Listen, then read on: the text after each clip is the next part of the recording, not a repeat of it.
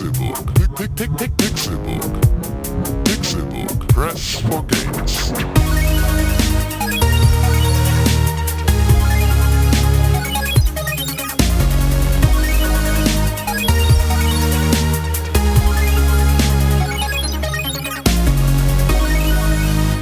Pixelburg. Press for Games. Es ist Donnerstag, der 3. September 2015 und ihr hört den Pixelburg Podcast. Das hier ist Folge 132. Das ist eine ganze Menge. Mein Name ist Konkrell und äh, wie immer dabei mindestens eine Lichtgestalt der Videospielindustrie aus Deutschland. Sein Name heißt Tim Königke. Hallo, wunderschönen guten Morgen. Guten, guten Morgen, guten Tag, guten Abend, gute Nacht. Man weiß ja nicht, wann die Leute das hier hören. Ja, das ist richtig. So ja, zum stimmt. Einschlafen. Klar. Haben wir auch mal gehört, ne? Dass Leute Ja. das zum Einschlafen hören hier, unsere wunderschönen Stimmen. Ja. Auch dann äh, wünsche ich euch einen guten Morgen gehabt zu haben im Zweifel. Da, genau, Mhm. da hast du auf jeden Fall recht. Denn wir treffen uns wie jeden Donnerstagmorgen sehr früh morgens, um die Geschehnisse der Welt nicht verpassen zu können und Genau. hier drüber reden zu können. Ja, genau. Äh, nicht, Ah. ni- nicht ganz so wie jede Woche. Ja, ja, genau, das stimmt. Denn wir sind tatsächlich wieder nur zu zweit. Wieder, wieder wir das so. Mhm. Genau. Als wäre das ständig der Fall. Äh, René hat uns verlassen und zwar für diese Woche. Nächste Woche ist er wieder da. Genau. Der ist jetzt nicht, nicht weg. Nein, nur, Gott sei Dank. nur Urlaub. Ja, ich bin sehr froh, dass René nicht weg ist, denn das wäre ein fataler äh, Schaden für mich. Ja, absolut. Das wäre, also diesen, wir könnten den Podcast hier gleich einstampfen, im Prinzip. Aber das werdet ihr jetzt in den nächsten anderthalb Stunden hören, wie schlecht der Podcast ist, wenn René nicht dabei ist. Ähm, Ich weiß gar nicht, was ich sagen sollte. Ja, genau. Und vielleicht können wir sogar noch den nächsten Vorhang lüften, denn wir sind nicht mal in einem Raum. Und das ist tatsächlich ziemlich ungewöhnlich für den Pixelbook Podcast. Und das liegt auch nur daran, dass René Deutschmann nicht da ist, weil der hält uns hier zusammen wie, wie äh, die Spacksschrauben, die Holzlatten. Und ich habe Latte gesagt. Ähm, Zu früh morgens. ja, ja. ähm, ja, und deswegen, äh, kaum ist der nicht da, ähm, fahren nicht ins Studio, sondern sagen, äh, oh, nö, lass mal, lass mal einfach von zu Hause skypen. Da habe ich meinen eigenen Kaffee und kann ganz entspannt an meinem Tisch Ein bisschen sitzen. länger und, schlafen. Genau, genau. Nee, das hat tatsächlich so seine, seine schönen Seiten. Die Negativseiten werdet ihr in ungefähr mm, einer halben Stunde äh, mitbekommen, sobald meine Freundin wach ist und hier durch die Wohnung saust, äh, sich fertig machen. ähm, dann könnte es nämlich ein bisschen zu Umgebungsgeräuschen kommen. Deswegen sagte ich es gleich mal. Ja, ich bin froh, sowas habe ich heute nicht. Ähm, also meine Freundin liegt zwar im Bett, aber da wird sie wahrscheinlich noch ein bisschen länger liegen, denn sie ist heute Morgen um 4 Uhr reingekommen. Das war vor knapp zweieinhalb Stunden so. Äh, von daher denke ich mal, dass sie noch ein bisschen länger schlafen Ja, okay, wird. dann hast du Glück gehabt. Ja, ja, denn äh, ja, ich weiß nicht, was die schon wieder gemacht hat. Meine Güte. Ja, aber äh, du und ich, wir beide, Ja. wir waren natürlich wie immer Stubenhocker, waren zu Hause und haben uns dem gegönnt, äh, gegeben. Wir haben uns etwas gegönnt. Äh, hingegeben, meintest du, glaube ich. Die- Das meinte ich, Hm? genau. Auch Redewendung. Ich habe tatsächlich das Gefühl, heute ist es besonders früh. Ähm, Also- ja, das liegt aber, das liegt aber tatsächlich am Wetter. Ich hatte auch diese Nacht, ähm, ich habe jetzt im Prinzip die letzten Monate nur, jetzt, boah, pass auf, jetzt wird's nämlich richtig privat, liebe Zuhörer. Ähm, Nackt geschlafen. nee, aber halt nur Oh, in Boxershorts. So, ne? Also, und halt irgendwie auch mit so einer, mit einer etwas dünneren Sommerdecke und so.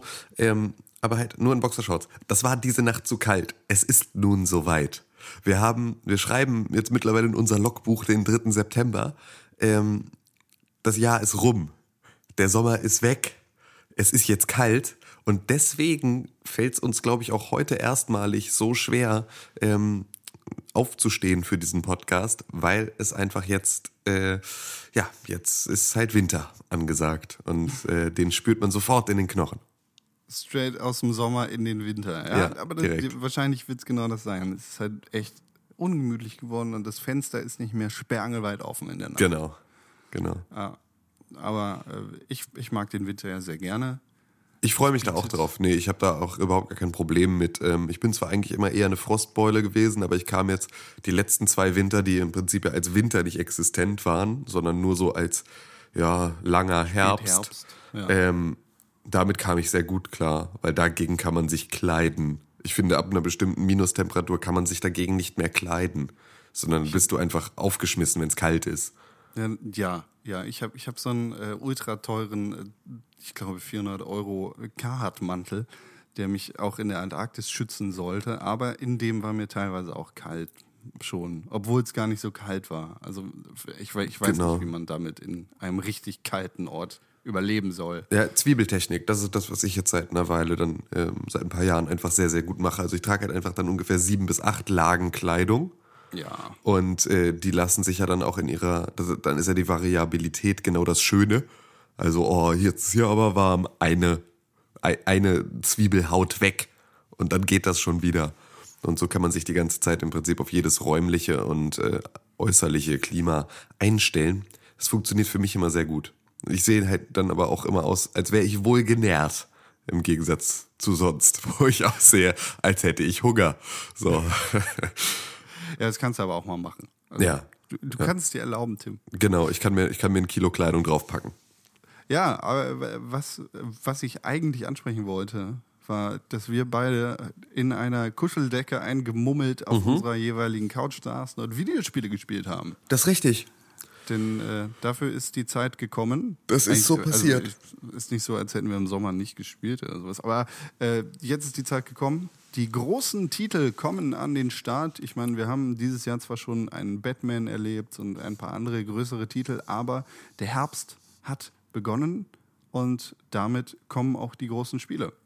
Ja, absolut. Es ist jetzt gerade, ähm, ist die heiße Phase angebrochen und man merkt das sofort, wenn man einen Blick in die äh, Videospielregale ähm, des Einzelhandels wirft, ist da seit dem 1. September eine ja, ganz, ganz beachtliche Anzahl an Spielen dazugekommen. Und äh, so geht es jetzt auch weiter. Und das ist ja immer dann äh, ja eine ganz, eine ganz spannende, ganz spannende Phase, in der es dann wirklich wieder losgeht und man das Gefühl, auch nicht mehr so doll das schlechte Gewissen hat, ähm, an einem Abend zu sagen, ah, ich bleib lieber auf dem Sofa und zocke, als zu sagen, ja, okay, ich komme mit in den Park grillen. Wenn niemand mehr im Park grillen will, dann kann man auch mehr spielen. Parkgrillen. Habe ich nicht ein einziges Mal gemacht. Ich war nicht ein einziges Mal dieses Jahr im Park. Ich habe nicht ein einziges Mal gegrillt. Ich fühle mich richtig schlecht eigentlich, weil jetzt ist halt auch, ich dachte die ganze Zeit, ah ja, mache ich dann im Sommer. äh, jetzt ist er weg. Und ähm, ich probiere das dann nächstes Jahr nochmal. Mal gucken. Äh, Ich, ich war tatsächlich auch. Ich war gar nicht grillen. Genau. Ich war überhaupt nicht grillen. Ich Genau. habe mir so ein. Ich habe mir so einen George Foreman Grill gekauft. Damit grill ich jetzt täglich, aber ohne Feuer. Ja. Äh, nee, aber ich war tatsächlich auch nicht grillen. Ich kann mich nur an eine Szene erinnern. Da haben andere Leute gegrillt und sie wussten anscheinend nicht, wie es geht. Und der Park war komplett in Rauch gehüllt. Sehr gut.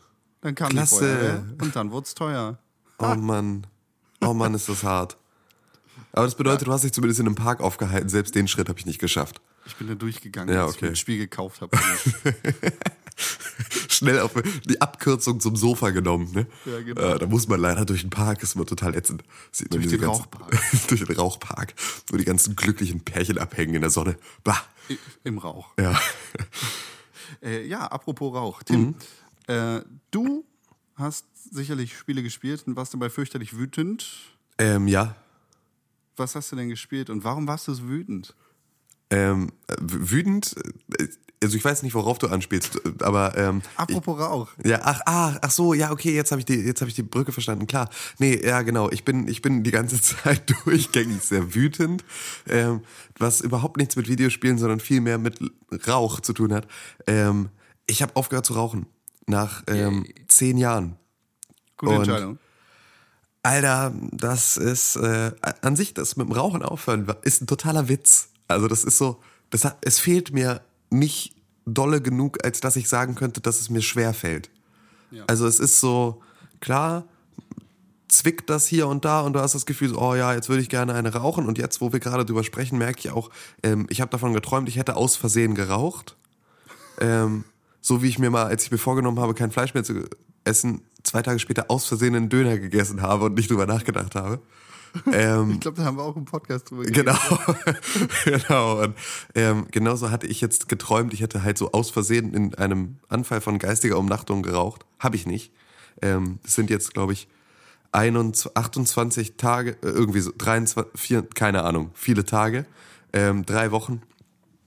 Und ähm, ja, das ist äh, ziemlich, ziemlich anstrengend an den Stellen, wenn äh, Stimmungsschwankungen dazukommen, die ich halt sehr, sehr stark habe. Und äh, das ist eine große Belastung für alle Menschen in meinem Umfeld. Äh, du, du hast das an äh, am eigenen Leibe auch erfahren müssen. Es ist alles momentan nicht sehr leicht mit mir. Und ähm, ich bin ja auch, ich, es ist auch nicht für mich nicht so leicht mit mir. Ähm, es wird aber besser, sagt, sagt ähm, der Volksmund zu dem Thema. Ja, das ähm, stimmt. Es wird einfach besser und es wird jeden Tag. Ich habe mir das sogar mal erklären lassen oder versucht erklären zu lassen. Vorsicht, diese Quelle ist nicht verifiziert, sondern ich habe einfach nur im Internet so lange gelesen, bis mir einer was erklärt hat und ich habe es dann nicht hinterfragt. kann's ja nur stimmen. Genau, deswegen kann es nur stimmen. Ähm, und zwar funktioniert das beim Rauchen nämlich folgendermaßen: Dadurch, dass du dich die ganze Zeit belohnst mit Zigaretten, ähm, steigt, also produziert dein Kopf im Prinzip, dein Körper mehr Dopaminrezeptoren. Das heißt also, dein Belohnungszentrum und alles, was Glückshormone ausschüttet, wird halt erhöht in deinem Kopf. Ähm, damit du allerdings einigermaßen klarkommst in deinem kleinen Erbsenhirn, ähm, muss es immer ein Gleichgewicht an Serotonin und Dopamin ähm, geben, weil das eine macht halt eher happy, das andere macht eher traurig und das Gleichgewicht macht gesund. Und dann hast du halt ähm, bei einem Ungleichgewicht bist du entweder manisch oder depressiv. Und ähm, wenn du mit dem Rauchen aufhörst, ist es so, dass dann halt diese Rezeptoren, die du zusätzlich aufgebaut hattest, um diesem Belohnungssystem halt immer gerecht zu werden, ähm, dass die halt ohne Funktion sind. Das heißt, sie werden abgebaut. Im selben Maße müssen dann aber auch Serotoninrezeptoren abgebaut werden. Dopaminrezeptoren bauen sich allerdings sehr viel schneller ab. Das heißt also, es bleiben nur noch Serotoninrezeptoren übrig und die machen dich traurig und depressiv. So lange, bis sie sich auch eingependelt haben auf ein normalen Niveau. Fand ich sehr, sehr schlüssig. Keine Ahnung, ob es stimmt. Wenn ihr Bescheid wisst. Genau, bitte, bitte schreibt uns in die Biologe. Kommentare, falls ich Quatsch erzählt habe, weil ich wüsste es echt gern. Weil, also ich bin, eigentlich wüsste ich es nicht gern, weil ich bin total zufrieden mit dieser Erklärung, weil sie mir Hoffnung gibt, dass es nichts damit zu tun hat, dass ich ein Arschloch bin, sondern einfach, dass äh, ich ja geraucht habe und dass es jetzt bald wieder alles gut ist und ich wieder alle lieb habe und alle mich wieder lieb haben können. Ähm, aber ja, nee, es wird schon besser, aber es ist halt immer noch, es ist immer noch nicht gut. Ja. Ja eigentlich, war, äh, eigentlich war deine richtige Seite, die jetzt langsam wieder rauskommt, jahrelang durchs durch Rauchen das unterdrückt. Ja, genau. Ja, ganz genau so ist es, glaube ich. Das kann natürlich auch sein. Wer, wer weiß, vielleicht bin das ich. Naja, aber da gibt es ja auch Theorien, dass der Mensch sich alle sieben Jahre komplett ändert und neu erfinden muss und so. Ja. Von daher Ja, gut. bist du, glaube ich, auf der sicheren Seite. Ja, das stimmt. Dann sind es im Zweifel, ist nicht mehr ganz so lange, bis ich äh, einigermaßen oder noch wütender werde. Das kann ja auch sein. Aber vielleicht ist da ja noch Bist Platz. du grün? Ja. Ja, äh, aber Tim, du Ja. hast sicherlich auch Videospiele gespielt. Ich habe auch- Du kleiner Angsthase. Ja, ich habe auch Videospiele gespielt und Alter, ja, ich habe ähm, genau diesen, diesen Teil meiner Persönlichkeit im Bereich auf Videospiele habe ich versucht, ähm, ein bisschen hervorzuholen. Und zwar nicht den wütenden Part, sondern den ängstlichen. Ähm, ich habe mich mit Until Dawn auseinandergesetzt. Oh yeah. Und äh, Until Dawn ist ja, ja im Prinzip ein Point-and-Click-Adventure. Nicht ganz, also ein Adventure, Ja. so mal runtergebrochen, ähm, das äh, exklusiv für die PlayStation 4 erschienen ist. Das, ist, ja tatsächlich, also für mich Hm? ist das eins von drei Spielen, für die ich mir eine PlayStation 4 kaufen muss. ja. Neben Bloodborne und No Man's Sky. Ja, das, ja, das kann ich, kann ich soweit, kann ich soweit verstehen. Also das ist halt, ist von ähm, Supermassive Games entwickelt und äh, Sony, ja, Sony published den ganzen Kram. Und ähm, das ist so ein bisschen, ähm, ja, es ist halt ein, ein, ein Setting, das so an die, an die Slasher-Filme der, der 90er, Nuller Jahre erinnert. Also ich war so direkt mit der ersten Szene, dachte ich, yeah, Scream. Und dazu muss man sagen, dass ich zu dieser Zeit, ähm, ich war ein unfassbar großer Slasher-Fan. Also ich habe diese Filme einfach geliebt. Ich habe äh, die Scream-Teile alle auf VHS gehabt und regelmäßig geguckt. Ähm, das war einfach, ich fand dieses komplette Genre, das war einfach nur, nur super. und ähm, habe mich sehr, sehr viel mit, mit diesen Filmen beschäftigt und äh, dafür eine Leidenschaft entwickelt. Und deswegen dachte ich, jetzt bin ich mit Until Dawn doch bestimmt ganz gut aufgehoben. Denn äh, ja, das ist ja genau das, worauf ich Bock habe. Und ähm, ja. Ja. Ähm, ich war halt früher härter im Nehmen, auf jeden Fall. ähm, um es mal, um's mal kurz, also so die, die Ausgangssituation zu erklären. Bei Until Dawn ähm, bist du Teil einer, einer ähm, Gruppe von Jugendlichen, Ja. die sich ähm, in einer Berghütte befinden. Und diese Berghütte gehört den Eltern von drei Leuten aus dieser Truppe. Das sind halt vier Geschwister. Und ähm, da ist halt dann irgendwie jedes Jahr soll da jetzt so, ja, yeah, wir hängen gemeinsam in der Berghütte ab und machen Halligalli. So Das soll ja da im Prinzip so eine Tradition entstehen. Keine schlechte Ausgangssituation. Überhaupt nicht, äh, sondern eine sehr, sehr, sehr, sehr beneidenswerte und schöne Ausgangssituation.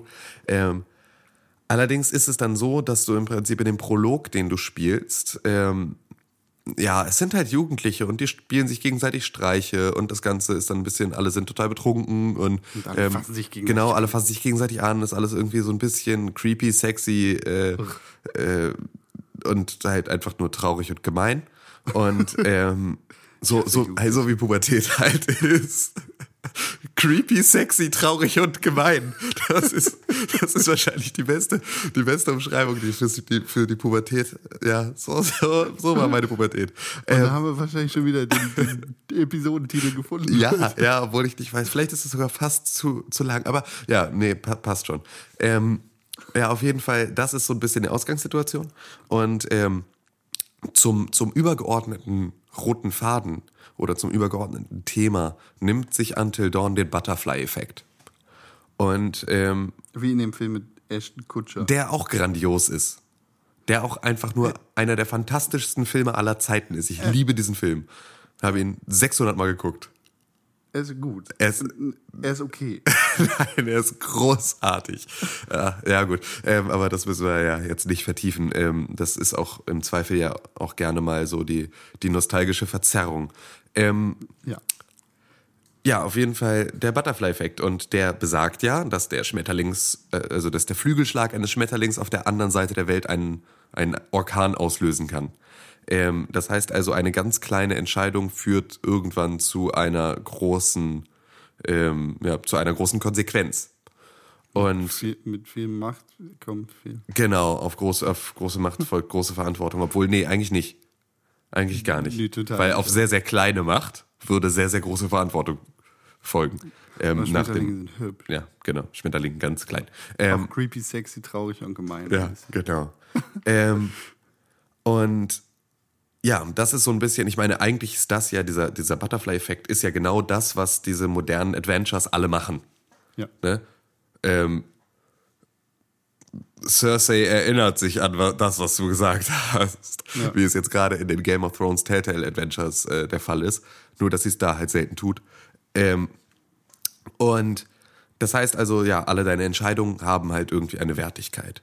Und ähm, wie es sich aber natürlich auch für so ein Spiel, das auf einem Slasher ähm, basiert oder eine Hommage daran ist, ähm, wie es sich dafür gehört, müssen da natürlich auch Leute sterben. Und so spielst du diesen Prolog und ähm, hast halt ein, ja, hast halt in verschiedenen Situationen verschiedene Möglichkeiten zu entscheiden und daraus resultiert dann ein Ablauf von Dingen. Und ähm, der führt dazu, und das ist halt bei jedem Spieler unterschiedlich. Ähm, bei mir führte er dazu, dass zwei Mädchen ums Leben kamen. Okay. Und ähm, zwar halt zwei Schwestern, die halt dann ums Leben kamen, weil ich mich ähm, sogar an einer Stelle im Prinzip bewusst dafür entschieden habe, nicht Die eine, zu lassen, nicht ja. eine zu töten, sondern beide. Also es war so, du kannst eine retten, also die eine Schwester kann die andere Schwester in den Tod fallen lassen und sich selbst retten oder sie kann loslassen und sich, sie können beide in den Tod stürzen. Ich habe nur ganz kurz in meinem Kopf das Szenario abgespult. Hm, würdest du deine Schwester in den Graben fallen lassen und dich selbst retten oder würdest du einfach loslassen und sagen, okay, dann machen wir es halt gemeinsam? Ähm, wir hätten es gemeinsam gemacht, also mussten die es auch gemeinsam machen. Ähm, weil ich finde, ich glaube, mit der Schuld zu leben wäre auch eine Sache gewesen, die hätte ich in dem Spiel überhaupt nicht spielen wollen. Ich hätte überhaupt nicht die ganze Zeit daran erinnert werden wollen, oh, du hast dich damals so doof entschieden. Sondern ich wollte zumindest, dass meine erste wirkliche große Amtshandlung in diesem Spiel ohne eine Konsequenz für mich selbst ist. Okay. Ähm, ja, wahrscheinlich wäre sie dann äh, in der nächsten Ecke von Scream abgestochen worden oder so. Ja, das kann auch sein. Nee, es gibt wohl, ähm, wie ich mal gehört habe, es gibt wohl eine ähm, Möglichkeit, dieses Spiel zu spielen, ohne dass irgendjemand stirbt. Oh, wow. Was ich mir nicht vorstellen kann, dass es auch nur im Ansatz funktionieren soll. Aber so divers sollen halt diese verschiedenen Storystränge sein. Das heißt, es gaukelt dir das nicht nur vor und wird dann sozusagen zum Diamanten. Ne? Alle Entscheidungen äh, beginnen an Punkt X, gehen dann ein bisschen auseinander und treffen sich im Endeffekt wieder in der Mitte. Nee, nee, nee, sondern es ist tatsächlich so, dass dieses Spiel sehr viele verschiedene Storystränge hat, die sich halt von Stück zu Stück weiter spinnen und damit ja halt einfach im Prinzip. Deswegen kann ich im, im Prinzip hier auch komplett frei über meine Erfahrungen mit dem Spiel reden, weil ich ähm, niemanden so richtig spoilern kann. Ja. Oh, Also schon immer ein bisschen, aber ähm, selbst dann hätte man als Spieler immer noch die Wahl, es zu dieser Situation nicht kommen zu lassen. Ja, okay. Und ähm, ja, das ist, ähm, das Ganze ist relativ ähm, aufwendig gemacht. Also es ist halt über sehr viel äh, Motion und vor allem Face Capturing gemacht. Wir haben da äh, ja relativ äh, bekannte Schauspieler, ähm, beispielsweise Hayden Panettiere, die man aus Heroes kennt und ähm, die, glaube ich, meines Wissens nach äh, mit einem der Klitschkos zusammen ist. Ähm, Ach, echt? ja, ja. Und dann hast du ähm, beispielsweise Brad Dalton, der, den kennt man aus äh, Marvel Agents of Shield, äh, wo er, ähm, wo er diesen, diesen einen Agenten spielt. Ähm, nee, also auch tatsächlich eine, eine Grant Ward, Grant Ward, also eine der Hauptrollen. ähm, okay. Und dann ähm, ja noch noch wichtig zu nennen an der an der Stelle ist äh, ist Peter Stormare. Peter Stormare kennt man aus Prison Break. Da spielt sind- er ähm, den den italienischen Mafia-Boss Typen. Das sind, das sind aber alles so Schauspieler, von denen du nicht unbedingt den Namen weißt, sondern bei deren Gesichtern du denkst, ah, der Typ. Ja, genau. Die- Also ja, das sind halt alles Serienschauspieler. Ja, genau. Und dadurch hast du halt genau diesen, diesen Effekt. Also bei, bei Hayden Panettiere ist mir durchaus sehr, sehr bekannt. Die habe ich halt einfach so, die habe ich auf dem Schirm. Ähm, auch mit ihrem Namen. Ähm, Peter Stormare auch bei dem Typen von, ähm, von Marvel Agents of Shield dachte ich, ah, der Typ von Marvel Agents of Shield. Ähm, aber genau so, so funktioniert das Ganze. Die, oh, ganz kurz, Hayden Panettiere, Mhm. äh, die hat ein Kind mit Klitschko zusammen. Ja, und das ist so, das, das finde ich hat ein Wow. bisschen was von ähm, einer Kreuzung zwischen Wladimir übrigens. Chihuahua und Labrador. Aber gut, ähm, ganz anderes Thema. Die ist halt auch nur, die ist halt auch nur einen Meter groß oder sowas. Das ist richtig krass, weil, weil die, die sieht tatsächlich, also die, wenn, man diese junge Dame sieht, dann sieht die nicht aus, als wäre sie Mutter. Also die, die sieht halt eher aus, als wäre sie gerade Anfang 20. Genau, als wäre sie noch Tochter. Aber tatsächlich ist sie auch gerade Anfang 20. Mitte Ja. 20. Ja. 89 geboren. Ja. Ja, die ist, die ist jetzt auch nicht ganz, die ist nicht alt. Aber ja, ja. Ähm, ist halt auch so. Whatever. Die ist ja auch, ähm, also die Rolle, die sie bei Heroes hatte, mit der sie, glaube ich, dann so ein bisschen mm, durchgekommen ist, ähm, das, da musste sie auch eine Schülerin spielen. Also die ist so ein bisschen, wenn du Jugenddarsteller bist, dann bist du ja auch einfach reich genug, um früh genug zu sagen, ach weißt du was, jetzt mache ich Kinder und leg mich in die Sonne. Ähm, dann ist ja alles vorbei. Es hat ja Frankie Muniz, der Schauspieler von ähm, Malcolm in the Middle, der hatte mal auf Twitter auf einen Troll reagiert, der meinte, boah, Frankie Muniz, voll der schlechte Schauspieler. Worauf er dann schrieb, ja, aber mit Anfang 20 mit 1,6 Millionen auf der Bank äh, im Ruhestand zu sein und seinen Bauch in die Sonne zu halten, ist halt nicht so scheiße. Leider hat, er, leider hat er sich selber durch diese Agent Cody Banks Filme demontiert. Auch findest du, ich finde, ich habe von Frankie Muniz niemals erwartet, dass der ein guter Schauspieler ist. Sondern er war, als Malcolm war er gut. Und ich, das war für mich, danach war es für mich egal.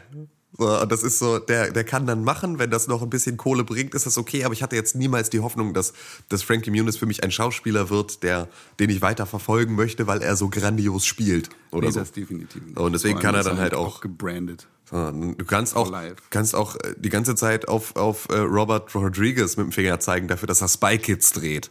Äh, Aber er macht dafür halt auch noch sehr viel anderen geilen Scheiß und deswegen ist es okay, dass er Spy Kids dreht. Ne? Ja. Ne? Ja, so. ja, Ja, auf jeden Fall äh, Until Dawn. Ähm, ja, du spielst dann halt da, ähm, das Ganze läuft dann, das ist dann so ein bisschen der Prolog. Und ein Jahr später ähm, kehrst du halt mit dieser ganzen Truppe wieder in dieses Haus zurück. Ähm, nach dieser Tragödie.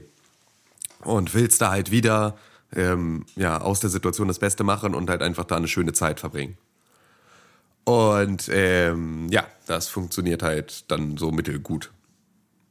Ähm, ab da ist es im Prinzip wirklich relativ schwierig jetzt ähm, ja, zu erzählen, was passiert, weil es halt wirklich so so unterschiedlich wird, was passiert, Ja, okay. dass ich äh, da ja, dass es im Prinzip nicht großartiges bringt. Das einzige, was man noch sagen sollte, ist ähm, Peter Stormare.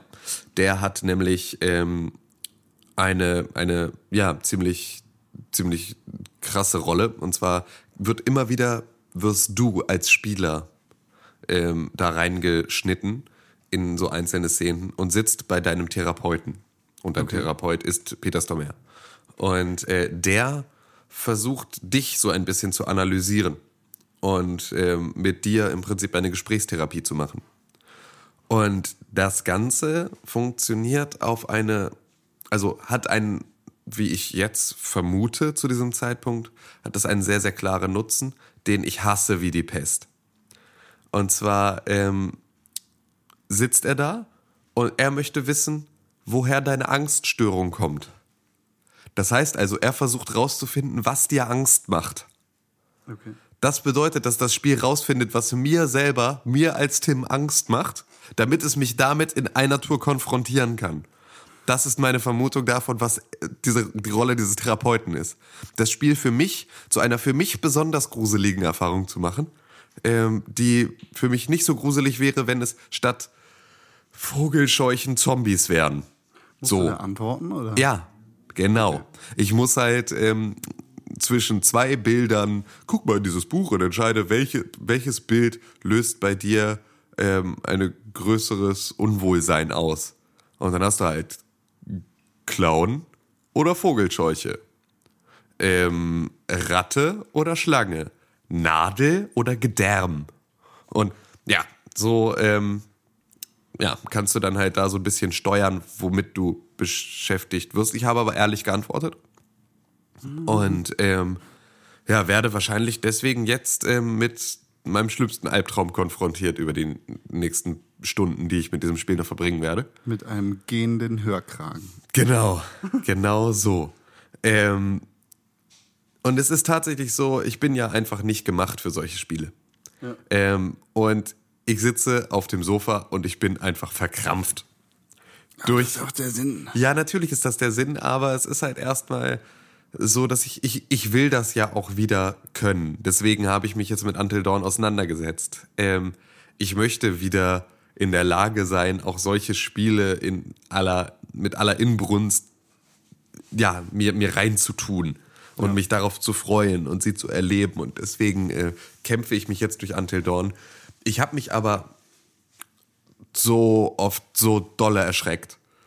Und so, dass ich einfach so richtig, so richtig, dass du dich erschreckst und danach noch so 30 Sekunden Gänsehaut hast am ganzen Körper, weil du dich so dolle erschreckt hast, dass es ein so krasser Impuls durch deinen ganzen Körper war. Geil. Also so hart. Ja, ja, das, also äh, kaufe ich blind das Spiel jetzt. äh, Es, es sieht weiter an. fantastisch aus. Es sieht wirklich fantastisch aus. Ähm, obwohl es an ein paar Stellen die Lippensynchronität noch mal ein bisschen geiler sein könnte.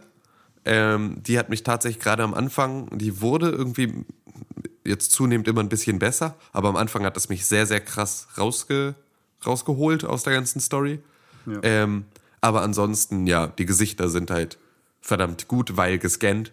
Und ähm, gerade, gerade bei Peter Stormare, wo du halt einfach, da sitzt du halt deinem Therapeuten gegenüber und du hast ja wirklich dann nur, es ist sein Kammerspiel. Er sitzt vor dir und er interagiert mit dir und er spricht und ähm, da ist es dann auch wieder so und auch das ist so ein bisschen die, das ist aber ein bisschen die Kinderkrankheit dieser Technologie. Ähm, das wird sich mit der Zeit auch noch, auch noch wieder ein bisschen legen.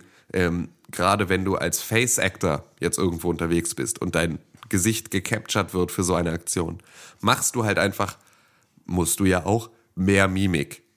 Ähm, wenn das allerdings dann auf, nicht auf, auf Smaug, den Drachen, sondern auf einen dir ähnlich sehenden Charakter gemappt wird, dann macht dieser dir ähnlich sehende Charakter einfach überzogen viel Sachen mit seinem Gesicht, Ja, ja, die er eigentlich nicht machen würde, wenn er da wirklich säße und mit dir sprechen würde. Und das ist dann so, dass es halt manchmal ja ein Stirnrunzeln, ein Augenbrauen hochziehen an der falschen Stelle ist, dass so, wo, du so, wo es wieder ein bisschen uncanny wird, obwohl du dich halt normalerweise eigentlich sehr gut in diese Geschichte jetzt gerade reinfallen lassen könntest und äh, dir dich mit diesem Typen unterhalten könntest. Okay. Ja, aber dann merkst du halt doch wieder, ja, okay, hier, ja, hier blinzelt oder ja, hier zuckt er mit dem Gesicht, weil er das Gefühl hat, er müsste jetzt seinem letzten, letzten gesagten Wort noch mal ein bisschen Nachdruck verleihen, obwohl er das nicht muss. Ähm, Aber so, so detailreich ist es halt auch. Ne? Das kann man ja genauso gut auch einfach als, als positiven Punkt sehen. Ähm, das Zucken des Gesichtes, jedes Zucken des Gesichtes ist halt mit drin.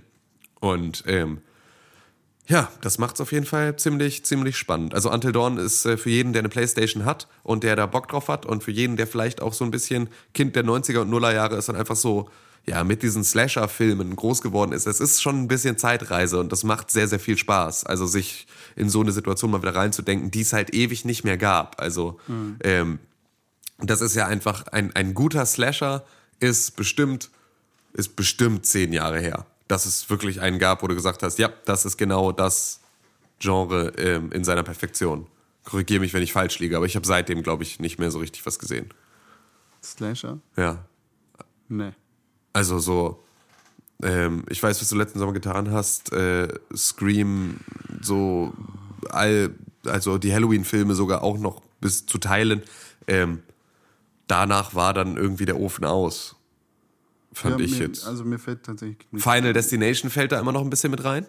Die dann auch noch, ja, es ein bisschen die Jetztzeit so geschafft haben zu überleben als Reihe, aber auch nicht wirklich. Finde ich auch nicht, auch nicht richtig.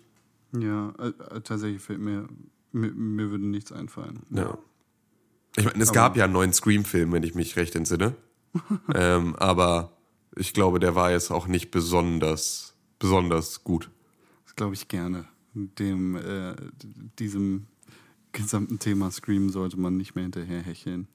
Nee, vor allem, weil die alten Filme funktionieren noch.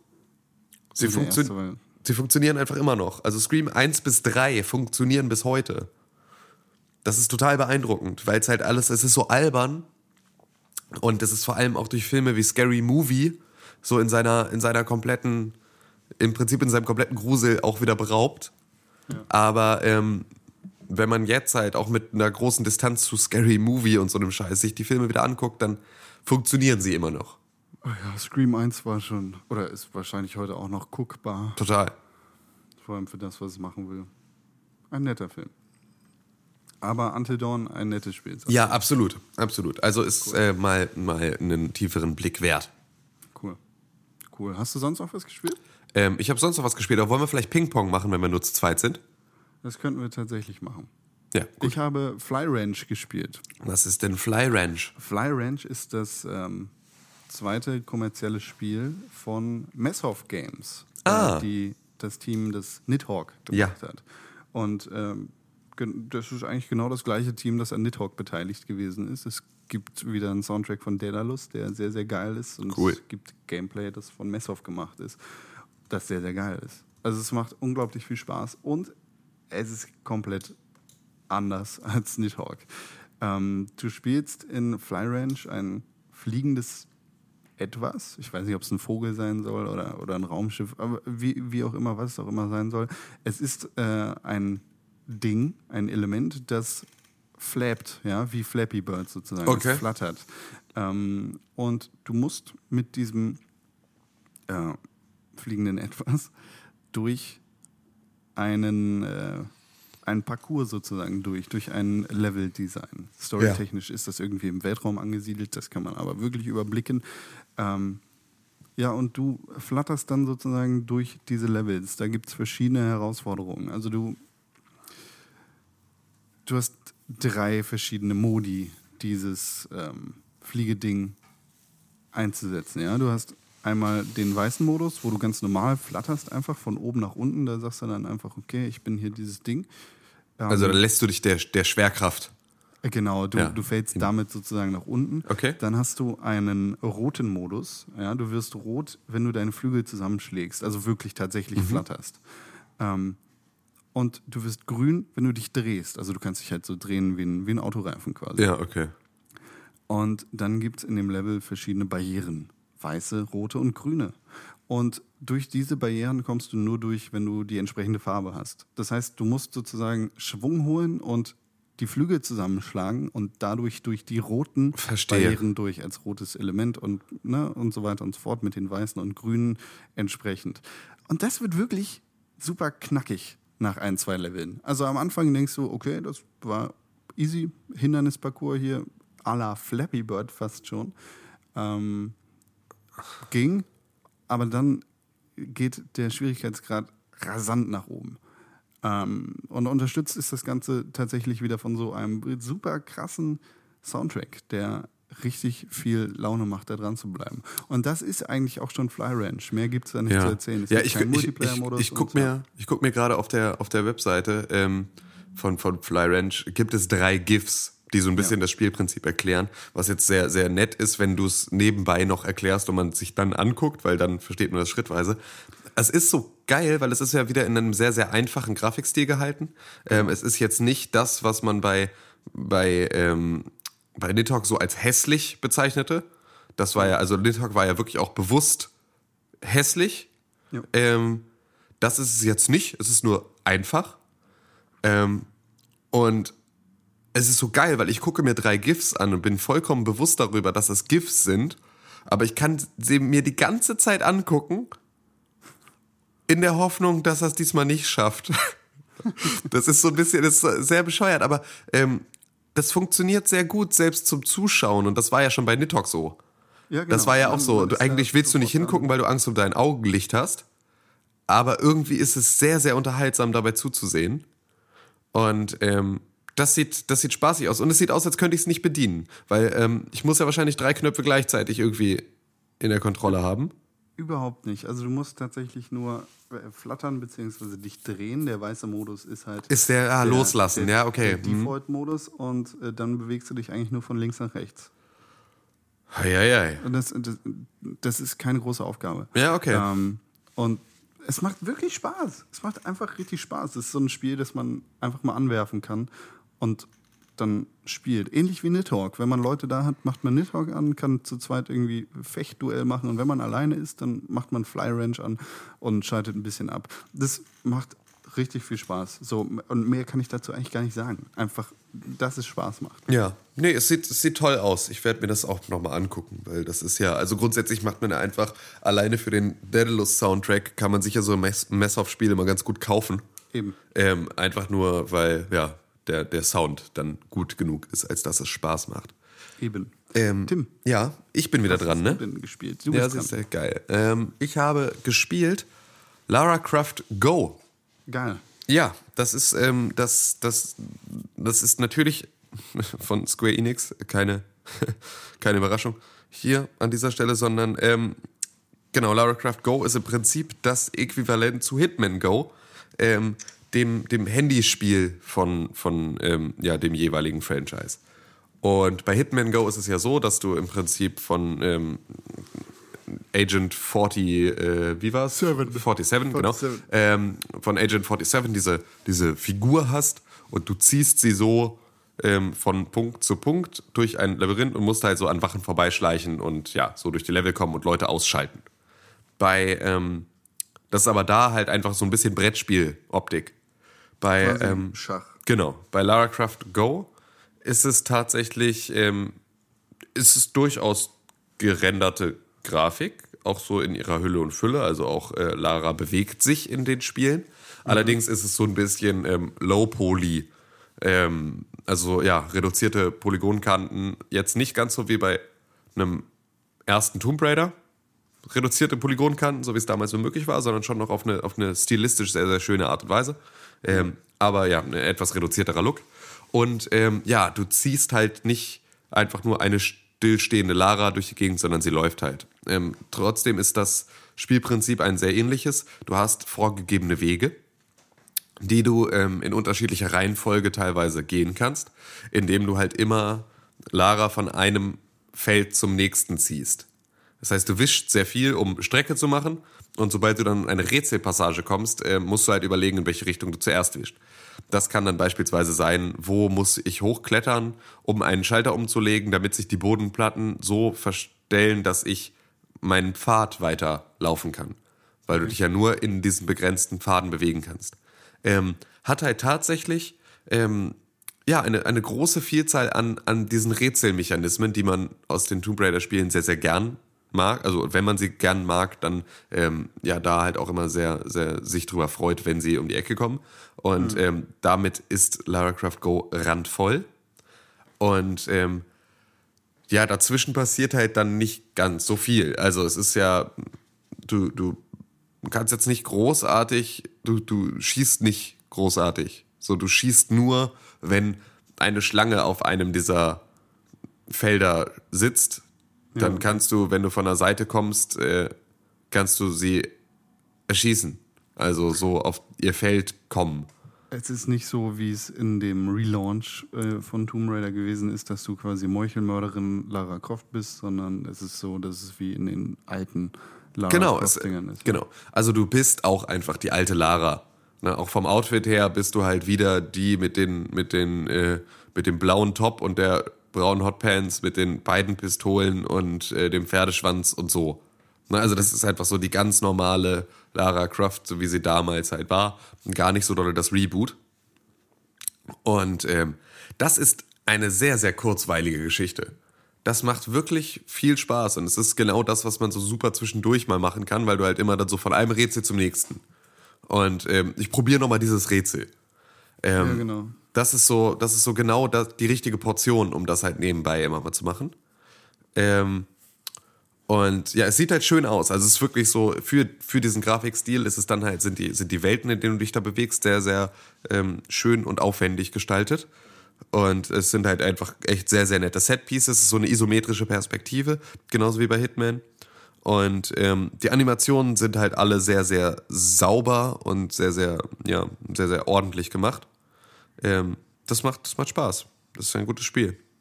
So, so kurzweilig wie Orbigo, über das wir ja auch in der letzten Woche schon geredet haben. Ja, genau. Das habe ich noch ein bisschen weiter gespielt. Und ich sag's nochmal, ich äh, kenne den Entwickler dieses Spiels, deshalb behaltet das im Hinterkopf.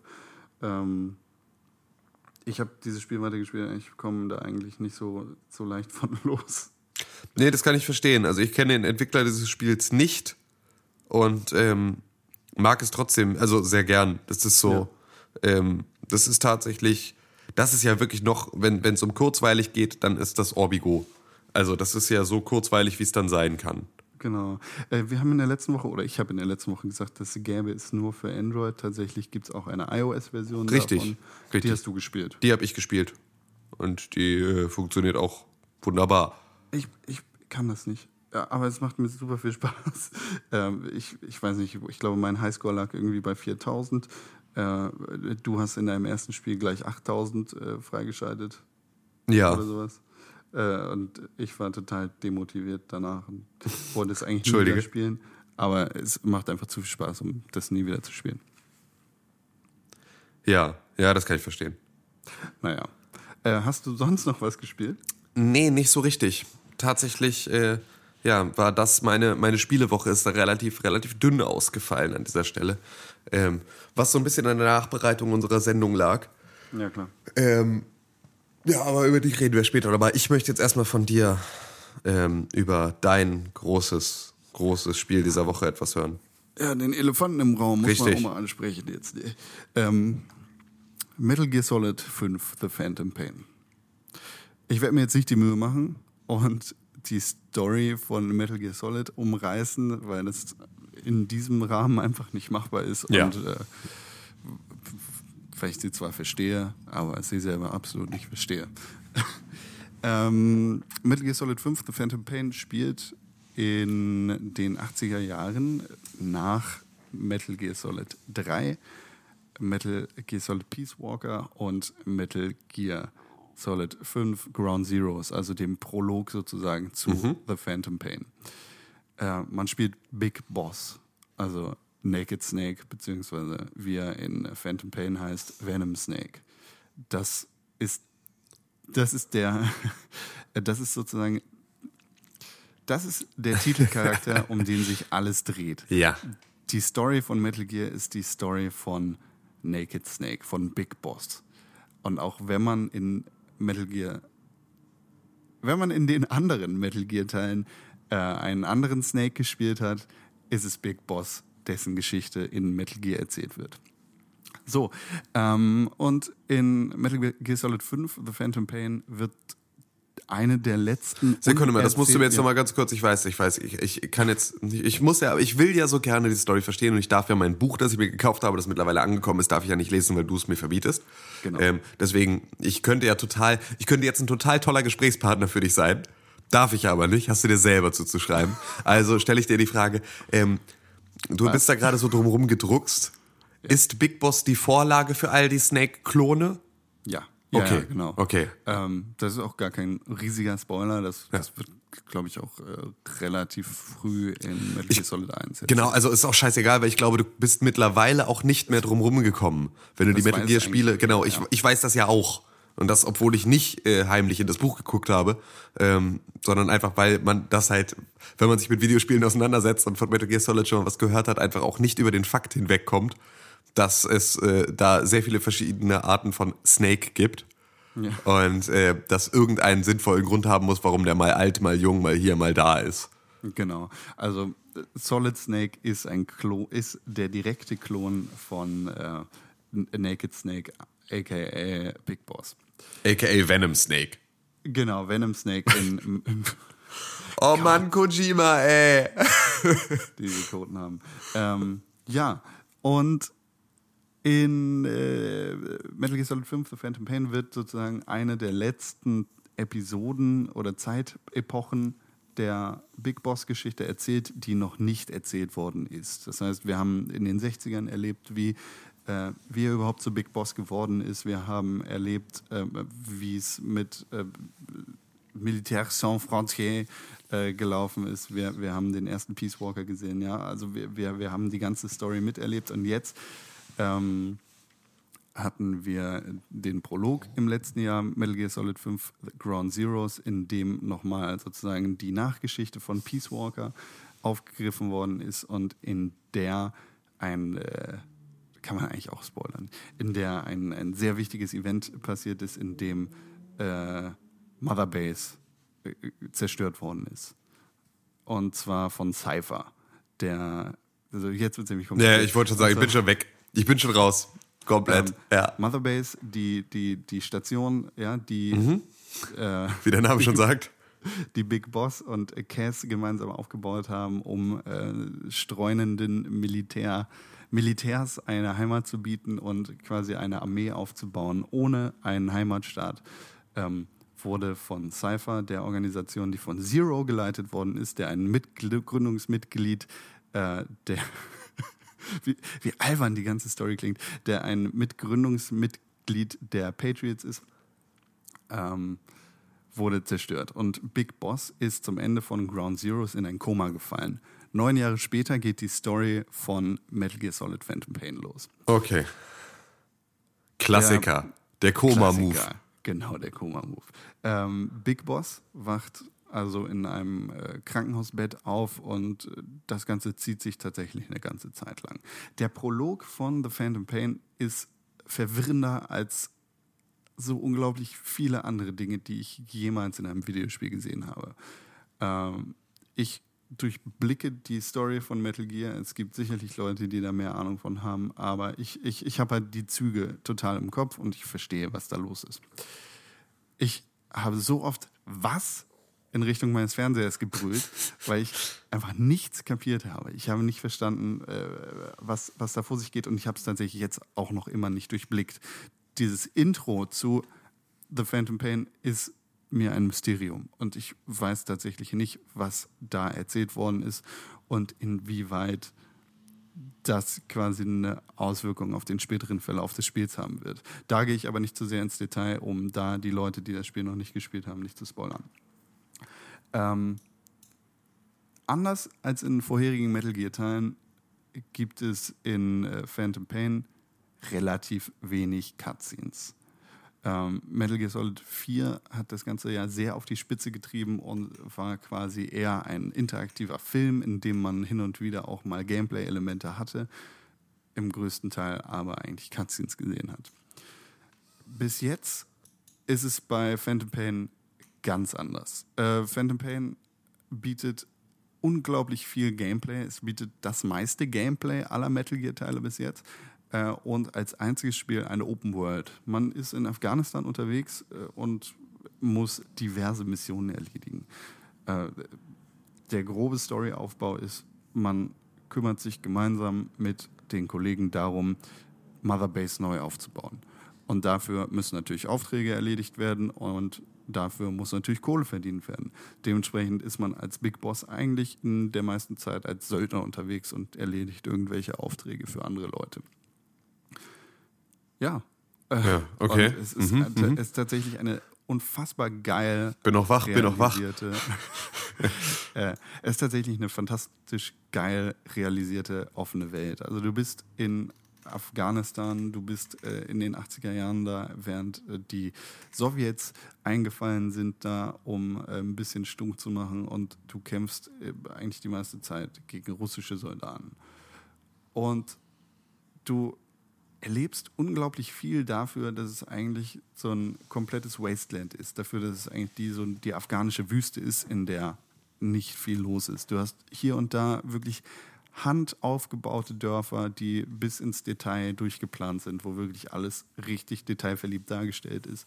Aber du hast super viele schöne Landstriche, in denen nicht wirklich viel los ist, in denen ein paar Tiere unterwegs sind, in denen mal ein Auto vorbeifährt. Aber äh, meistens bist du eigentlich damit beschäftigt, da lang zu reiten oder da durchzuschleichen, weil du irgendwelche Aufträge hast, zu denen du gelangen musst. Aber ist das so wie bei einem Red Dead Redemption, wo du dann trotzdem ähm, ja durch im Prinzip die leere Steppe dann reitest, aber begeistert davon bist, wie schön es da ist? Genau das. Okay. Genau das. Du, äh, du hast tatsächlich genug Zeit, die, die Schönheit des Landes irgendwie zu genießen und zu sehen, ähm, wa was es da alles zu sehen gibt. Also Ja. es, ist, es ist tatsächlich wunderschön gemacht. Es sieht richtig gut aus. Die Farbpalette ist natürlich dann sehr äh, orange-gelblich Wüstenstyle. Klar.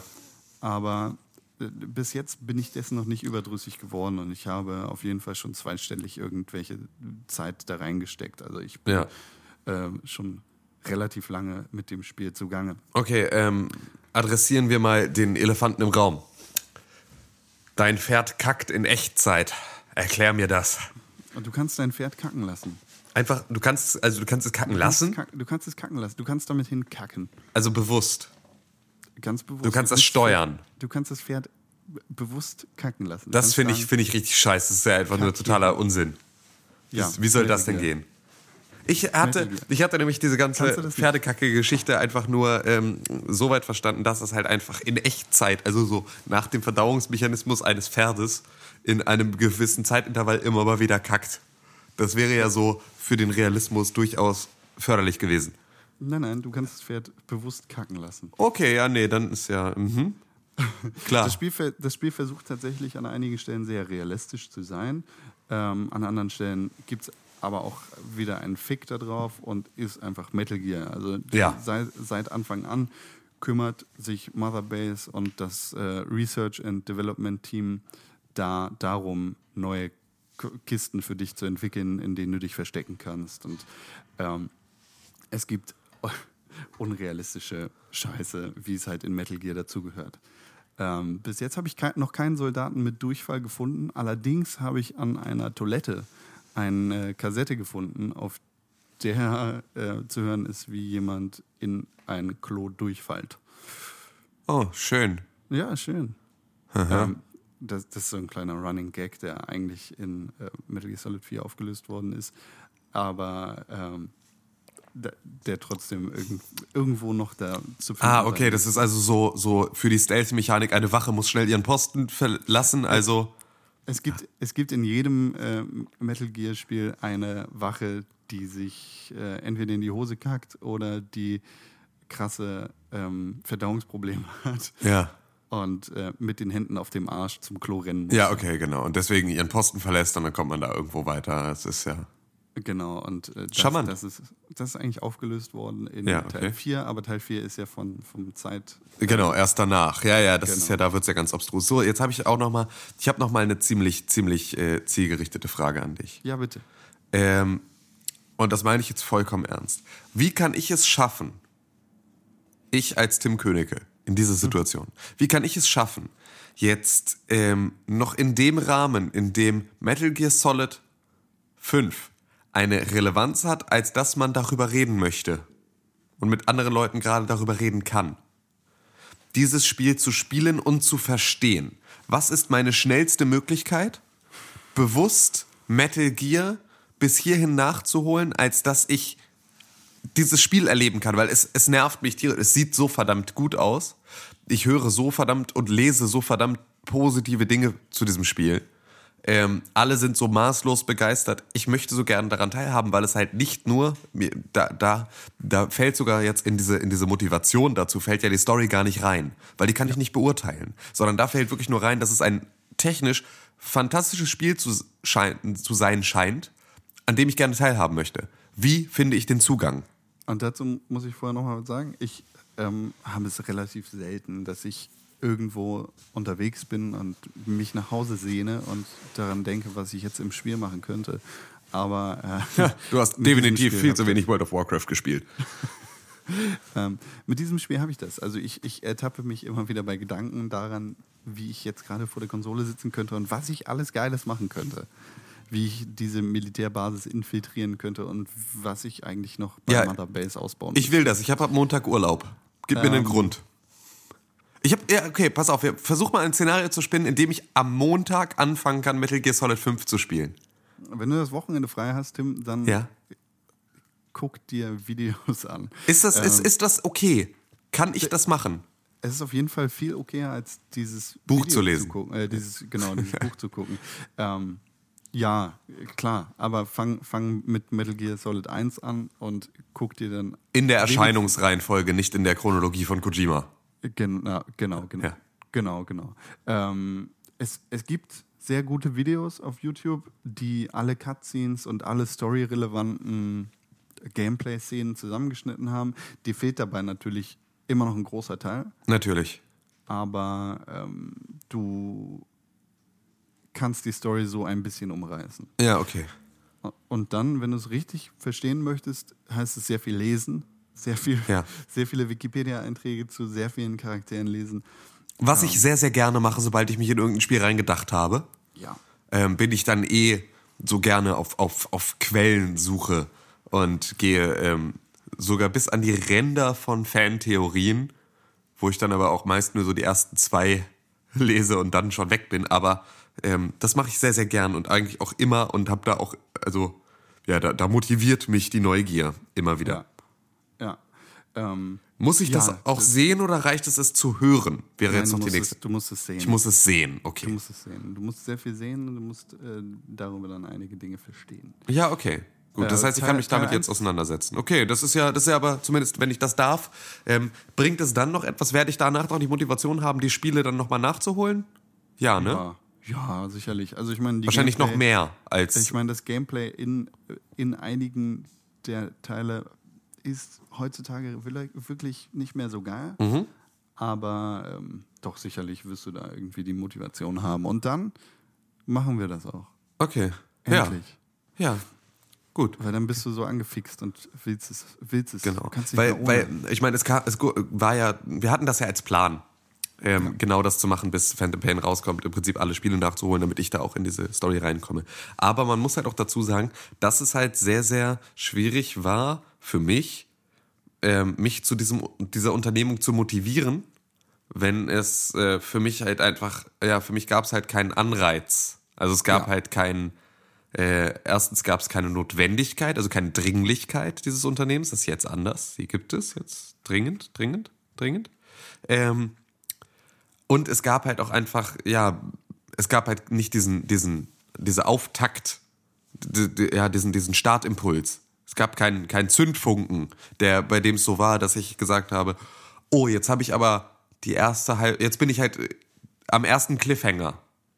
So, sondern ich war halt nie wirklich, ja, hab halt nie auch nur irgendeinen Zugang zu dieser Geschichte gefunden. Und deswegen war es halt auch so schwer, das dann zu tun. Jetzt habe ich aber Bock und jetzt mache ich das. Und dann äh, können wir das im Zweifel auch, kann man ja auch gerade in die Spiele, die es dann wert sind, auch vom Gameplay her nochmal gespielt zu werden, dann nochmal explizit reingucken. In alle. Ja. Ähm, ja, das, das ist eine sehr schöne Wochenendaufgabe, die du dir da gestellt hast. Ähm, du musst auf jeden Fall Me- Metal Gear Solid 1, 2, äh, also ähm, ja, Metal Gear Solid 1, 2, 3, ähm, Metal Gear Solid 4 und Peace Walker durcherleben. Da wirst du alle Hände voll zu tun haben. Ja.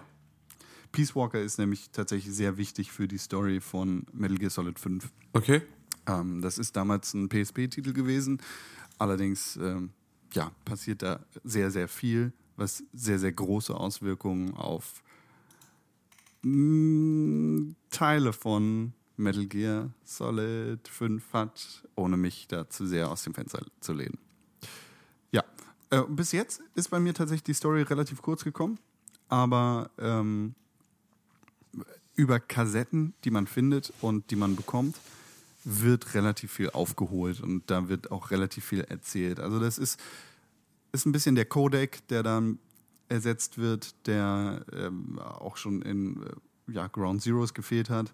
Ähm, der, ja, der wird, wie gesagt, über Kassetten äh, ersetzt und da lernt man sehr viel über die Story des Landes, sehr viel über die Story von Metal Gear und da, da könntest du tatsächlich auch ein bisschen mit reingeholt werden, allerdings reicht es nicht, um die komplette Geschichte von Ja, Metal okay. Gear zu verstehen.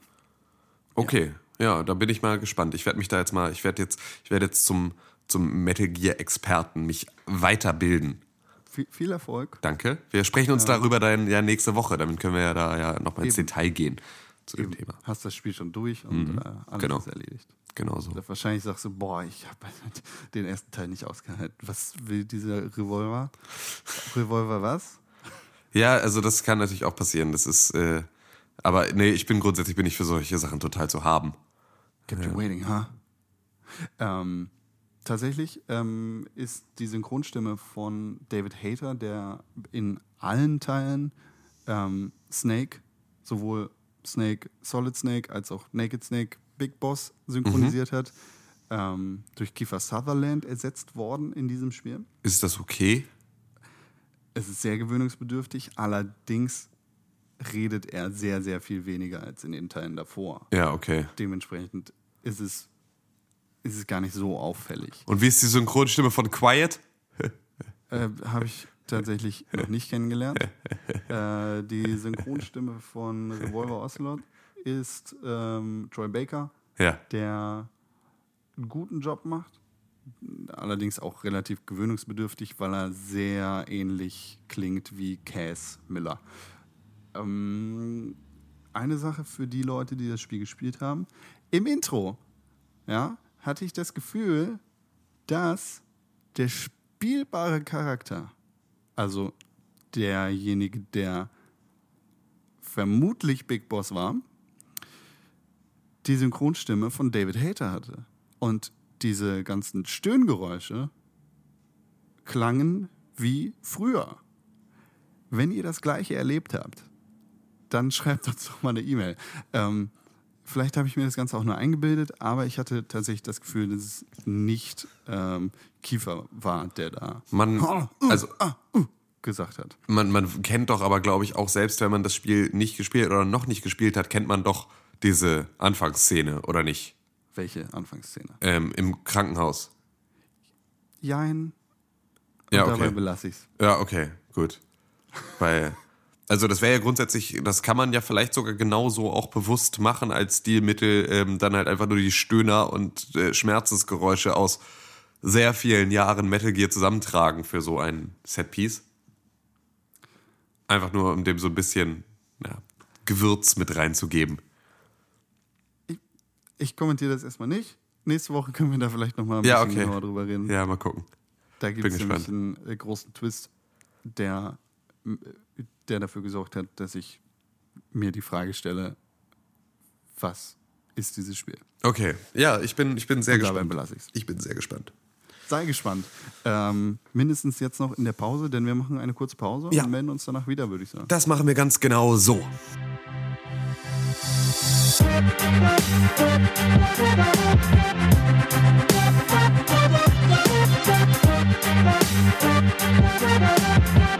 Kept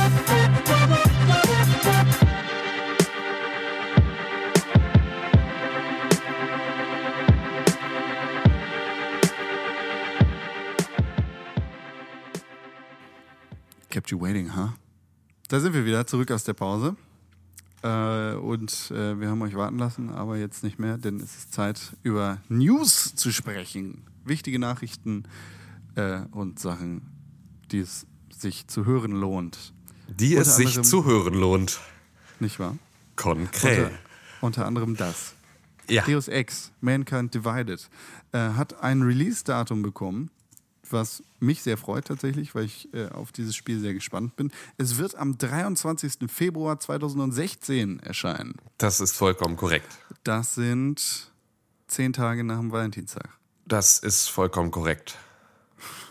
Liebe in Deus Ex Mankind Divided. Ja, aber äh, das ist nicht das Einzige, was es über Deus Ex Mankind Divided zu erzählen gibt, denn es gibt noch eine widerliche, ekelhafte Schleim-Drecksack-Arschloch-Nummer.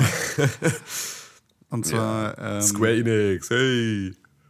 Pre-Order, Bullshit.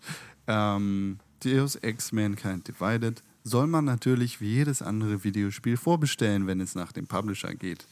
Wenn es nach richtigen Menschen geht, sollte man es nicht vorbestellen, denn man sollte gar nichts vorbestellen. Man sollte Liebe halt Menschen, sich die Sachen nur vor. kaufen, wenn sie heile und vernünftig auf den Markt kommen und gute Produkte sind. Da man das aber vorher nicht weiß und die Vergangenheit uns gelehrt hat, dass man dem auch nicht immer vertrauen kann, ähm, sollte man das einfach nicht mehr tun. Bestellt nicht mehr vor. Ich verstehe das eh nicht. Warum überhaupt? Warum sind Vorbestellungen? Was ist für den Publisher daran so viel geiler als das Geld? Also nur früher?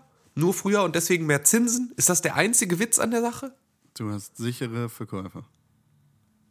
Ah, ja, ja, aber nö, die hast du ja genauso, die sind ja genauso sicher, wie wenn du die Werbung nicht in, in äh, die Vorbestellerboni packst, weil die Leute, die, die sich das Spiel vorbestellen, weil sie krasse Boni haben, die würden auch halt- das Spiel kaufen für die krassen Boni oder nicht. Also, Du kannst halt vorher schon sagen, deinen, deinen Investoren, yay, wir haben 5 Millionen Vor Vorbestellungen, das sind 5 Millionen Verkäufe und alles, was dazu kommt, ist on top. ja, ja. So, so sehe ich das jetzt, also so würde ich das verstehen. Ähm, dazu kommt dann halt irgendwie noch, dass Videospiele ein Medium sind, die das sehr frontloaded ist. Also alles, was Verkäufe angeht, findet in den ersten paar Monaten und Wochen statt. Ja. Anders als bei Filmen, wo der Großteil der Verkäufe einfach später stattfindet. Ja, das stimmt, Ein klar. Jahr oder ein halbes Jahr danach. So. Kinofilme oder Kinoerfolge machen die Erfolge der Filme nicht so krass aus. Ja, Fight das Club stimmt. Zum Beispiel. Ja. Hat all sein Geld über DVD und VHS-Verkäufe gemacht. Noch bis heute sehr, sehr Genau. fleißig. Also Fight Club ist ja auch so ein Film, den man in jeder ähm, Version eines neuen Mediums sich wieder angeschafft hat. Also ich habe Fight Club, ähm, Fight Club gab es bei uns auf VHS, auf DVD, in iTunes-Bibliotheken und auf Blu-ray. Ich besitze keine Kopie von Fight Club und ich habe nie eine besessen. auch souverän. Ne? Ja. Äh, Deus Ex Mankind Divided bietet dir aber jetzt die Möglichkeit, deine Vorbestellung zu augmentieren. Weil das ist so in dem Universum heißt Ah, ja, ja, ich weiß. Ja, ja, hm, verstehst du? Weißt du? Mhm. Wenn du das Spiel vorbestellst, dann kriegst du Sektion 1. Das Spiel und ähm, ein paar extra Geschichten für den Multiplayer-Modus. Nämlich Skins.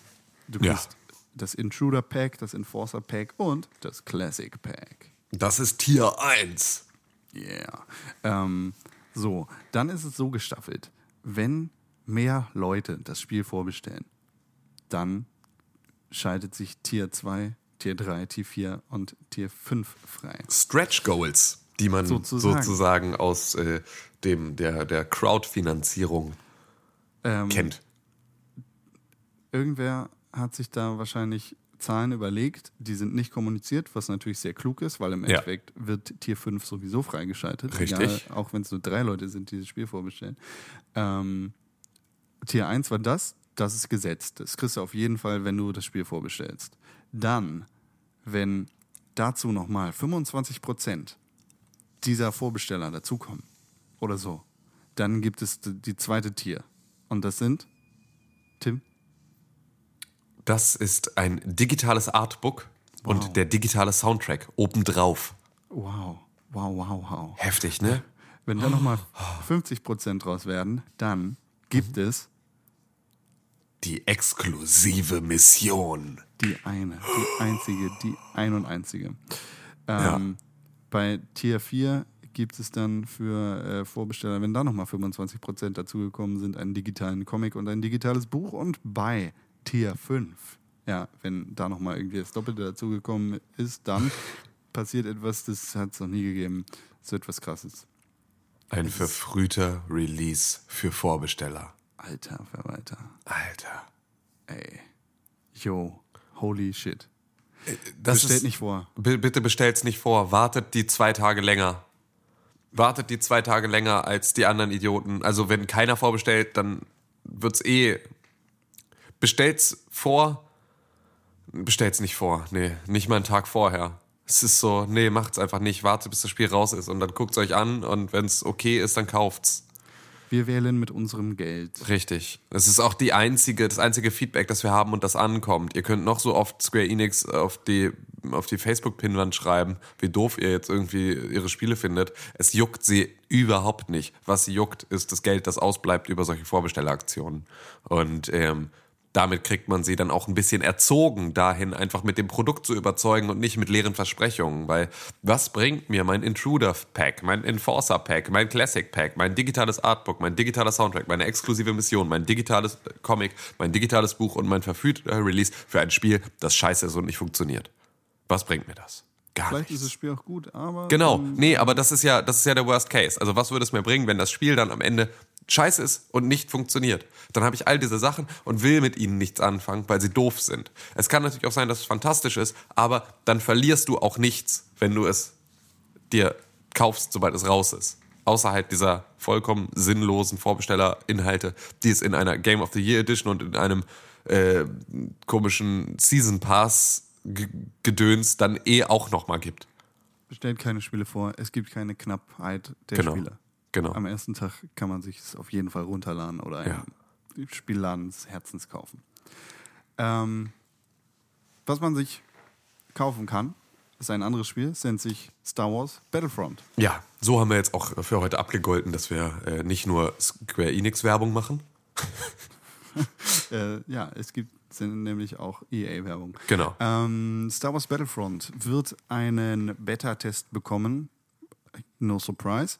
Äh, das Besondere. Auch da möchte ich widersprechen. Star Wars Battlefront wird eine Demo bekommen.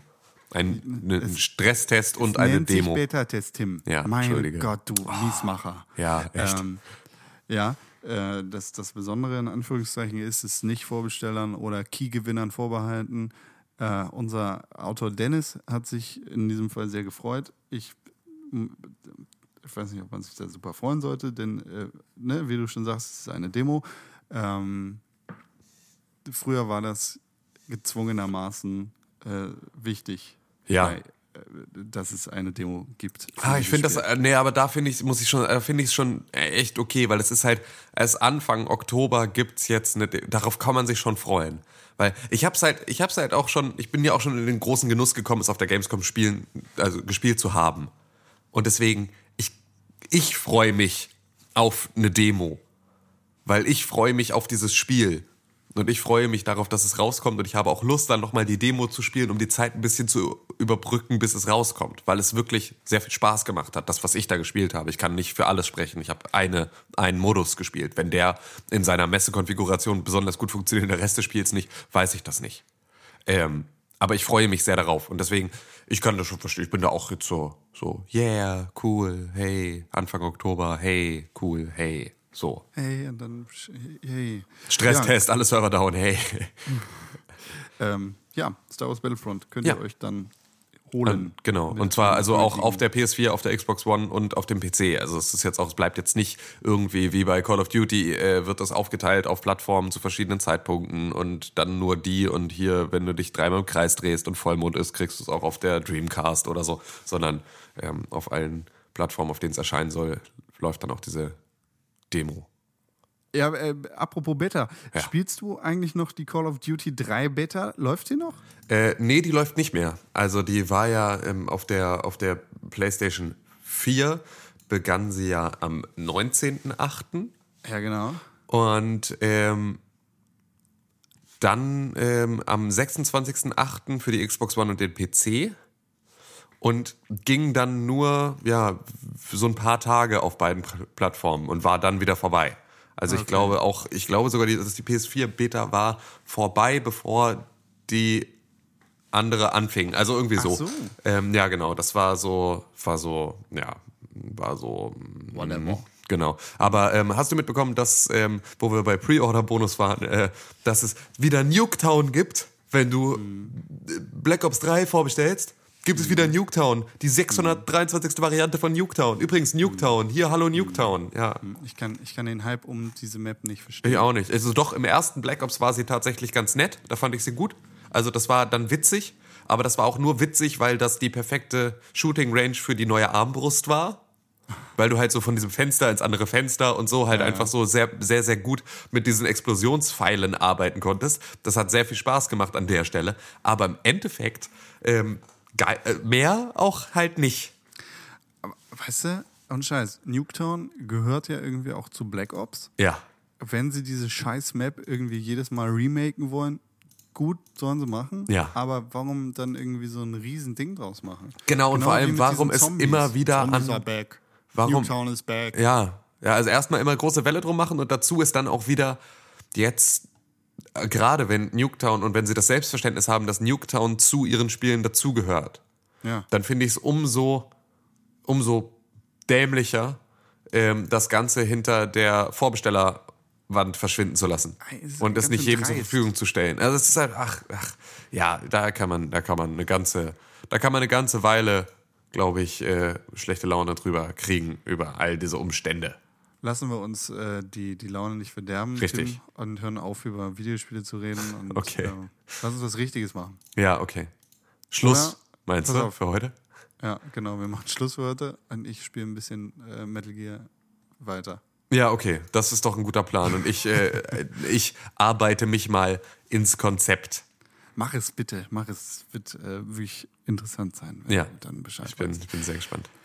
Ähm, ja, wir, was haben wir eigentlich, letzte Woche haben wir schon über Overtime geredet, ne? Nee, haben wir nicht. Letzte Woche war nämlich vor der Overtime-Sendung. So, Overtime, Folge 1 ist online. Genau, unsere erste, also unsere er die erste Folge unserer neuen TV-Sendung ist gelaufen. Die könnt ihr euch anschauen, äh, falls ihr sie noch nicht gesehen habt, im Fernsehen oder auf YouTube oder auf pixelburg.tv. Könnt ihr die nämlich sehen auf www.pixelburg.tv. Genau, da solltet ihr vorbeischauen und dann solltet ihr euch für eines der drei angebotenen Spiele des Monats entscheiden, abstimmen und im besten Falle sogar euren Namen und eure E-Mail-Adresse hinterlassen, denn dann könnt ihr das Spiel des Monats, das es am Ende wird, gewinnen. Gewinne, gewinne, gewinne. Gewinne, gewinne, gewinne. Ja, Genau. solltet ihr tun. Tut es. Ja, scha schaut vorbei, ähm, lasst uns auch gerne Feedback da, wie es euch gefallen hat ähm, und ähm, zeigt es allen euren Freunden, wenn es euch gefallen hat und äh, Auch wenn nicht. auch wenn nicht, genau. Genau so kann man da eigentlich verbleiben. Ja, wir Gut. freuen uns über jede Nachricht. Übrigens auch an podcast.pixelburg.tv. Genau. René, wie war die E-Mail-Adresse, an die ihr das senden sollt? podcast.pixelburg.tv. Haha, ich war die ganze Zeit da und ihr habt gedacht, ich bin weg, aber ich saß hinten und hab euch zugehört. Das könnte er jetzt eigentlich Ja. podcast.pixelburg.tv. Genau, an der Stelle. Aber, mal gucken, ne? mal gucken. René schneidet nämlich heute diesen Podcast, ähm, Weil er nichts zu tun hat. weil er nichts zu tun hat, aber halt nicht da ist. Ähm, und äh, vielleicht hört er ihn ja tatsächlich durch. Und dann hört er an dieser Stelle, dann kann er jetzt mit seinem Telefon äh, diese Antwort Ja, ein, dann- einspielen. Dann Mal ist gucken. alles das weggeschnitten wahrscheinlich. Ja, ja, ja, genau. Ja, Mensch. Äh, Tim, hat mir Spaß gemacht. Ja, mir auch. Ähm, genau. Und äh, wir hören uns nächste Woche wieder in alter Kombination zu dritt in einem gemeinsamen Studio mit Augen und unter Umständen sogar äh, Ohren, Hautkontakt. Vielen Dank. Auf Wiedersehen. Bis zur nächsten Woche. Schaltet wieder ein zu einer neuen Folge Pixelburg Podcast TV. Genau so und nicht anders. .de. Genau. Du hast dir gerade den Pixelbook Podcast angehört und den auch noch gut gefunden. Warum hast du uns da noch immer keine positive Bewertung gegeben? Genau, dir fällt einfach keine Ausrede ein. Wir freuen uns über positive Bewertungen, Kommentare und Nachrichten. Sowohl bei iTunes, Facebook, Twitter, aber ganz besonders auf www.pixelburg.tv. Da findet man nicht nur alle unsere Podcasts, sondern auch unsere Fernsehsendungen, Artikel und Nachrichten über Videospiele. Schau vorbei. Wir sehen uns auf www.pixelburg.tv. Hashtag Pixelburg, Hashtag Press for Games.